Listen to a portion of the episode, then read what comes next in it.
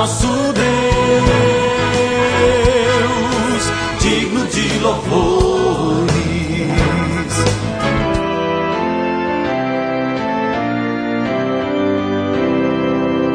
Olá, amados em Cristo, a paz de Jesus a todos vocês. Começa agora o nosso novo alvorecer. E eu sou o pastor Jarbas, hoje trazendo o texto bíblico de Amós, capítulo 8, versículos 4 e 5. Escutem, vocês que maltratam os necessitados e exploram os humildes aqui neste país. Vocês dizem: como seria bom se o sábado já tivesse passado. O Novo Alvorecer é um programa da Igreja Evangélica Luterana do Brasil. Aqui em Nova Venécia, nós somos a congregação Castelo Forte, que fica no bairro Bela Vista. Medite agora com o tema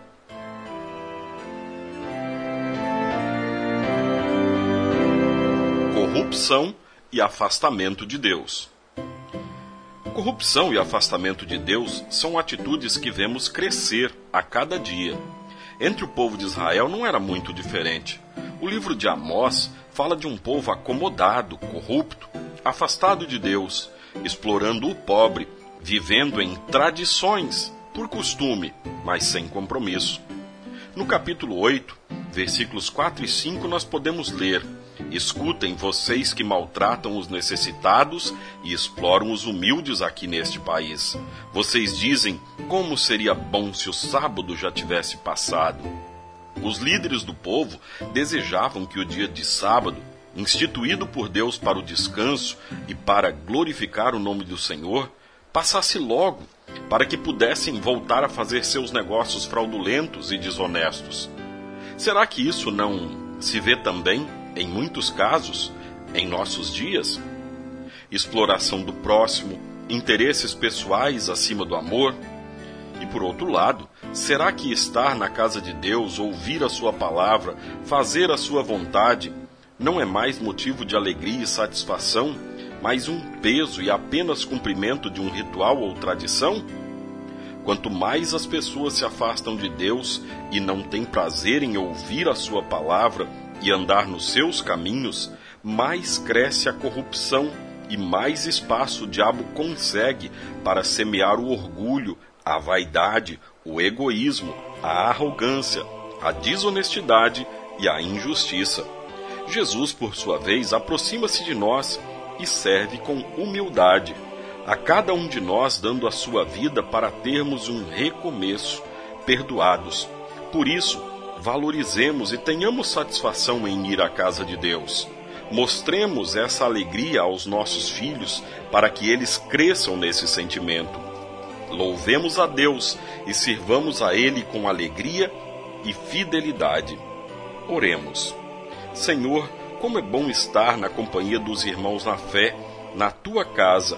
Fortalece a nossa comunhão, dá-nos renovada alegria de estar contigo e firmados em ti, vivamos o amor de uns para com os outros.